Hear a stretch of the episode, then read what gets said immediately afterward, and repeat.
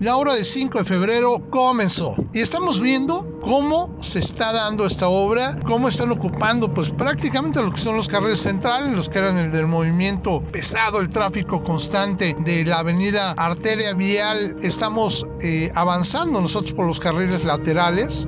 En algunas zonas, increíble de pensar, pero sí es, lo veo bastante fluido, sobre todo de hecho hacia el norte en esta hora, en el camino hacia Juriquilla más o menos alrededor del mediodía, no veo fluido, pero hacia el centro pues sí se hace una concentración, una carga de tráfico bastante importante. Es muy claro que hay mucho tráfico hacia esa zona y pues sí, va a generar varios atrasos para muchas personas. Al menos hasta ahorita veo que el puente de Tlacote, el puente de Pigmenio González, el puente de Zaragoza, que es el que vamos a, a tratar de llegar. Están siendo, pues no puedo decir todavía demolidos, le están retirando por ahorita, digamos, esta capa de concreto, esta primera capa de concreto, de asfalto, por donde pasaban los carros.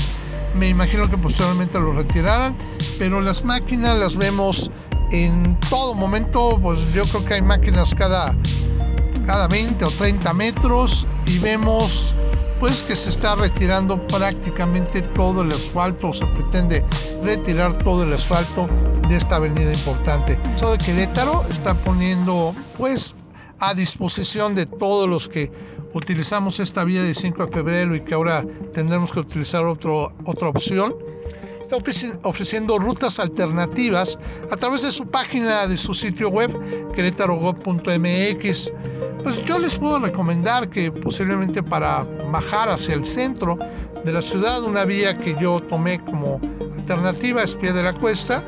que parte desde el Junípero Serra, desde el circuito vial Junípero Serra,